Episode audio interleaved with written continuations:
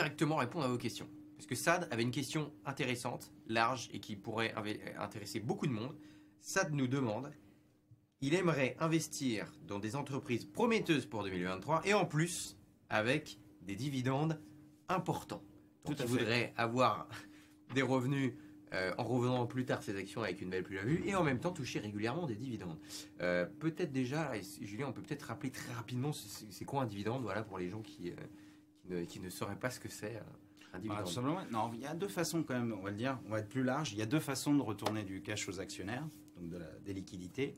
Il y a le fameux dividende, donc c'est une quote-part du résultat qu'on va vous verser en, numéraire. En général, c'est tous les combien ça à peu près tu vois, Ça dépend des sociétés, mais euh, a- ça peut être une fois par an, mais il y en a qui ont des, des sociétés qui ont des dividendes trimestriels. Et puis il peut y avoir des dividendes exceptionnels quand vous avez une session d'actifs ou euh, des résultats exceptionnels. Et puis il y a la cerise sur le gâteau, c'est les rachats d'actions. Donc là, c'est un peu différent. On ne verse pas de l'argent, mais on va quand même réduire la trésorerie de l'entreprise en achetant des actions de cette société. Et ce qui va faire monter le cours de bourse, parce que ça réduit le nombre de titres en circulation. et en général, on a, quand ça, ça se passe, on a plutôt intérêt à vendre des titres à ce moment-là, si on les a, ou, euh, ou alors à les conserver. Enfin, Ça dépend. En fait, sur le rachat d'actions, quand il y a une annonce, on a plutôt intérêt à les garder. Parce Ouais. qu'en général, ça veut dire qu'il va y avoir un acheteur naturel sur le marché. Donc le titre devrait bien se tenir. Le dividende, la théorie financière veut que bah, si je sors de la trésorerie pour verser du cash, à mes- de la trésorerie à mes actionnaires, bah, la valeur de mon actif baisse. Mhm. Donc le cours de bourse doit s'ajuster. D'accord. Sauf, sauf si c'est une entreprise qui a l'habitude de verser des dividendes importants. Et là, on rentre dans la théorie des signaux, c'est autre chose. Je suis tellement confiant dans mon avenir que je continue à vous verser des bons dividendes. Mais acheter une société juste parce qu'elle a des bons dividendes, c'est quasiment la meilleure façon de perdre de l'argent. Ah, eh ben, c'est intéressant. Donc euh, voilà, on va- tu, tu- non, mais tu vas expliquer tout ça à Sad. Ouais. Euh, bon, bah déjà parlons concrètement. Voilà, dans quelles, quelles entreprises sont prometteuses en 2023 Donc en- pour parler des fondamentaux des entreprises et de préférence évidemment pour répondre à ces questions, s'il y en a avec euh, des versements de dividendes qui peuvent être intéressants. Julien. Ah, le- les secteurs classiques qu'on retrouve, euh, bah, tout simplement déjà la santé. Donc euh, bah, des titres comme Sanofi, on a 4% de rendement aujourd'hui. Bon, la société, euh, c'est pas la plus belle société pharmaceutique du monde, hein, avec le plus de croissance, mais c'est solide. Il y, a quand même de, il y a quand même de la croissance. Et euh, bah, 4% de rendement, euh, c'est somme toute assez, euh, assez correct. Euh, évidemment, le secteur pétrolier. Il y a Total Energy qui est pas mal euh, là-dedans, hein, dans les dividendes. Oui, et puis euh, bah, en ce moment, nous on aime bien le titre Repsol, qui n'a pas encore publié, donc c'est le total espagnol si vous voulez, qui a une grosse partie de son activité qui est liée au raffinage, près d'un tiers de ses résultats.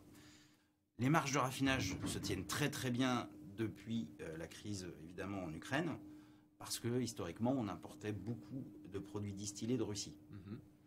Là, l'Europe vient d'installer en plus un embargo sur le diesel russe. Conclusion, les marges de raffinage en Europe vont être très solides après des années et des années où ça a été très compliqué, voire même en perte. Alors pas pour Repsol, mais pour ceux qui suivent la côte française, pour Esso, euh, ça a été des années, euh, des années, des années assez Ouais, difficiles ouais, ouais. et très volatiles en termes de résultats. Euh, donc le raffinage devrait bien se comporter. Le prix du pétrole et du gaz, bon, on reste quand même assez optimiste, nous, même s'il peut, il y a une petite baisse en ce moment, très légère, en tout cas sur le pétrole. Le gaz, c'est un peu plus, un peu plus volatile, parce qu'il y a la réouverture de la Chine. Et la réouverture de la Chine, ça veut dire quoi? Qu'on va consommer, ils vont consommer plus de matières premières. Ah, voilà, oui, avec le si, si, avec les si ça réouvre bah, tout ce qui est les avions, première source de, Aussi. de- de Mais, les, mais tout, hein, c'est ouais. l'industrie, c'est euh, c'est euh, bah, qui consomme du, du fuel, c'est euh, bah, les camions forcément, c'est les bateaux, c'est. Et une bon, entreprise comme Total, je parle de Total parce qu'on a beaucoup de questions à chaque fois sur Total. Et en plus, c'est Mm. d'actualité parce que voilà, annonce des bénéfices euh, records pour Mm. euh, 2022. Euh, là, après le parcours de bourse qu'il y a eu, toutes ces actualités-là, quelqu'un qui n'a pas de Total aujourd'hui et comme ça, qui pourrait être intéressé euh, parce que Total euh, a un dividende quand même assez intéressant, je sais plus combien c'est. Total, mais c'est pas loin de 5%, je crois. Ouais, quelque chose plus, comme ouais, ça, même plus, ouais, 5-6% de tête. Est-ce que c'est intéressant aujourd'hui de rentrer sur du total? Ça reste intéressant parce que par rapport à ce que je vous ai dit avant, les, les valeurs cycliques en plus ont ce point intéressant, c'est que elles sont jamais très chères en valorisation. Même aujourd'hui, total là. on, a est cinq- pas- on a 5-6 fois le résultat en moyenne sur le secteur. Toi, ça te paraît pas. euh, 5-6 excessif, fois le résultat, le CAC 40 est valorisé autour de 12 fois, 12-13 fois. Hmm. Donc c'est quand même des multiples assez bas. C'est en partie normal, hein, parce que c'est des valeurs cycliques. Donc le marché se dit non mais ce niveau de résultat est pas tenable dans la durée. C'est ça le raisonnement. Sauf que bah, comme vous êtes sur des valeurs cycliques, si l'activité en tout cas continue d'être bien orientée, bah, ça vous fait des- du- la génération de trésorerie qui est extrêmement importante et donc une capacité à retourner de l'argent aux actionnaires qui est assez importante. Voilà. Donc il y a ces secteurs-là. Après, bah, se méfier évidemment des secteurs comme les télécoms. Euh, dans les secteurs à dividendes, il regarder le parcours d'Orange, hein, c'est assez, euh, assez compliqué. Toi, tu recommanderais pas les télécoms du coup. Bah, nous, la seule qu'on avait, enfin qu'on a encore un peu en portefeuille, c'est la Deutsche Telekom, euh, mais pas pour l'activité téléphonie en Europe. C'est parce qu'ils sont, euh, actionnaires majoritaires de T-Mobile, qui est euh, Ouais. le numéro 3 de la téléphonie mobile en Amérique, où les marges et la croissance sont beaucoup plus fortes. Donc, euh, ils ont 60% du capital. C'est une part importante de la valorisation de l'entreprise. C'est ce qui a fait que Deutsche Telekom a bien, a bien performé. Euh, donc, ça, plutôt prudence. Les foncières cotées, voilà, il y a clairement du dividende. Euh, c'est des titres alors, qui ont rebondi fortement dernièrement, mais qui l'année dernière ont une année horrible. Donc là, en ce moment, tu recommanderais pas forcément de rentrer sur ces titres? Moi, je pense que ça se regarde, mais ça se met, euh, je dirais, dans une poche euh, un peu plus satellite, un peu moins importante. Quel titre, sur quel titre tu rentrerais là maintenant si tu devais en choisir une là par exemple? Ouais, les Guimauve, par exemple, en Les Allemagne. Qui, euh, qui gère du résidentiel allemand. Euh, voilà, typiquement, bon, les centres commerciaux, euh, c'est un peu plus compliqué. hein, Ouais. Si on pense aux Français Unibail et Clépierre, ça c'est un peu Mm. plus, un peu plus challenging comme activité. Euh, voilà, mais en tout cas, le secteur immobilier euh, à regarder, puisque ça a fortement baissé. Bon, là, ça a repris 15% quasiment, après un moins 30. Mais bon, il reste encore du chemin euh, pour, pour se redresser. Et ça, c'est clairement des véhicules qui sont des calls sur la, enfin, des investissements qui sont des, des- des dans les perspectives de baisse des taux. Bon, on ne voit pas tout de suite pour le coup, mais on était arrivé sur des niveaux qui étaient certainement excessifs. Le secteur automobile, bon, compliqué, même s'il y a du dividende, c'est très cyclique.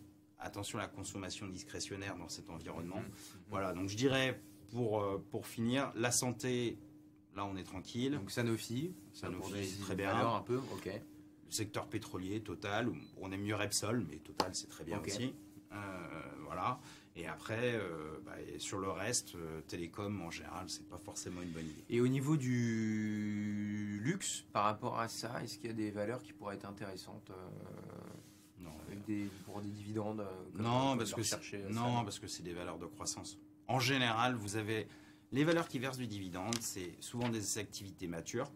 Ouais.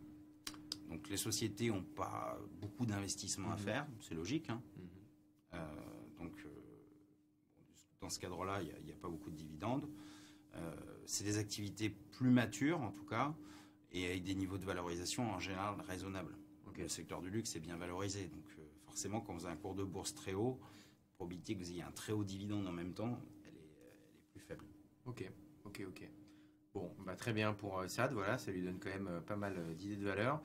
Et on répond aussi à Yassir. Et Yassir qui demande, euh, voilà, cash, est-ce une bonne idée d'investir dans du Air France? Pour du moyen terme Je sais pas ce qu'il entend par moyen terme exactement, mais euh, voilà. Alors Air France, euh, si on veut gagner de l'argent avec Air France, c'est plutôt de l'investissement sur du court terme Ouais, qui marche Ouais. en mode trading. ouais, Euh, parce que bah, c'est une compagnie qui, comme vous le savez, est extrêmement compliquée, très syndiquée, avec des- la pression de la part du personnel et des pilotes qui est assez forte. Donc il y a des marges assez compliquées, qui a du mal à se redresser. Alors Transavia, la partie low cost, elle fonctionne bien. Mhm. Le reste, c'est euh, c'est quand même très compliqué. Ils ont beaucoup de dettes, notamment de la dette contractée auprès du gouvernement pendant la crise, qu'ils doivent encore rembourser. Donc, à notre sens, si on veut jouer le secteur aérien, il vaut mieux jouer euh, Ryanair, compagnie low cost, best in class, pas de dette, bien géré, pas de sujet. Et après, euh, si on veut rester sur des acteurs euh, un peu plus gros et liés à, enfin, plus étatiques, entre guillemets, bah, Lufthansa, qui est en train de céder des actifs, là, Mhm. pour une valorisation quand même qui va être de plusieurs milliards, qui vont se retrouver dans une situation bilancielle assez solide, euh, qui font des choses aussi avec, euh, avec Alitalia, et donc qui, euh, qui euh, en tout cas, nous semble être beaucoup plus intéressant euh, et plus pertinent que d'avoir du Air France. Ok, et puis carrément, il nous demande quelle action faudrait-il acheter en ce début de mois de février? C'est-à-dire que là, carrément, voilà, quel, euh, Julien, est-ce que tu sais pas, est-ce que tu as une pépite, un truc qui te semble bon pour 2023 en particulier? Alors là, je parle pas forcément des dividendes par rapport à la question Mm. précédente, mais voilà, est-ce que tu as une ou deux sociétés un peu coup de cœur là euh, Bah, ce- ce je vais revenir sur la dividende, j'en ai déjà parlé tout à l'heure, mais je vais en donner d'autres noms quand même. Euh, bah, Repsol, ils n'ont pas encore publié. Ouais. Bon, je vais pas refaire tout Et ça ce que je- publie quand, euh, Repsol? Là, c'est dans les, dans les jours qui viennent. Ok. Donc tu penses que sur une valeur comme ça, tu penses que les résultats devraient être. euh, Ah, les résultats vont être très solides, ça c'est sûr. Donc on a plutôt Les intérêt, on a plutôt intérêt à rentrer maintenant? Oui, les perspectives vont être bonnes. Euh, donc là-dessus, euh, voilà. Après, est-ce que le marché voudra prendre un peu de profit? Ça, c'est toujours possible. Mais dans une optique moyen terme, parce que c'est comme ça le sujet, on est assez confiant en tout cas sur, sur la publication des, des résultats. Ok. Et puis globalement, le- sur le- la thématique taux, on reste assez optimiste sur le secteur bancaire. Euh, BNP a très bien progressé, donc c'est une de nos préférées, mais on aime bien aussi ING aux Pays-Bas qui a publié des résultats aussi solides et qui est une des banques qui est, par rapport à cette logique dividende, qui est une des plus sensibles à la, à la hausse des marges d'intérêt, donc à la hausse des taux. Donc pour eux, c'est assez massif en termes d'amélioration des résultats. Donc ING, euh, avec un bilan en plus extrêmement solide, Euh, donc ça nous semble être un véhicule pertinent. Et BNP, même si ça a déjà bien performé là, tu recommanderais, on, on- on pourrait rentrer dans du BNP maintenant Bon, il faut attendre que ça respire un petit peu, parce que là, Ouais. ça vient de, Ouais, ça ouais. vient de bien prendre. Mais euh, rentrer en tout cas sur BNP dans cet environnement, c'est pas choquant, puisque aujourd'hui, en fait, vous avez deux forces hein, sur, les sur le secteur bancaire. hein. C'est euh, d'un côté, est-ce que les marges d'intérêt s'améliorent avec la hausse des taux? Oui, non. Bon, voilà, oui. Et puis de l'autre côté, euh, c'est quoi les- les- le risque de crédit, donc le risque de défaut, de dette non performante que vous allez avoir dans le bilan? Comme on est dans le scénario plutôt d'un atterrissage en douceur euh, des économies, en tout cas pas de récession massive, euh, bah, ça veut dire que le taux de défaut va rester contenu, même si un probable qui monte quand même un Mm, peu. mm. Et donc dans ce cadre-là, on a des dossiers qui sont, euh, qui sont assez solides. Ok. Et BNP, il n'y a pas de dividendes euh, Si, si, il y a beaucoup de dividendes, il y a beaucoup de dividendes, il y a en plus... euh, T'as en tête le taux à peu près ou pas Non, spécialement je, je l'ai plus exactement, mais c'est le secteur financier, c'est en général du 5 pour- autour de 5%, hein, Ok. 4-5%. Ok, donc, ok. euh, et puis ils ont annoncé en plus ce rachat d'actions là de près de 5 milliards, euh, qui va être un facteur de soutien sur le titre. Donc voilà, donc, euh, donc ces secteurs-là, effectivement, euh, plutôt, euh, plutôt intéressants. Ok, bon bah merci Julien. Là, ça nous fait, ça vous fait beaucoup de beaucoup d'idées de société dans plein de secteurs différents, avec des dividendes si vous le souhaitez, à moyen terme en plus. Donc voilà, je pense qu'on a répondu à tout le monde ce soir. Et bien sûr, vous nous écrivez à bfmbourse@bfmbusiness.fr et on répondra.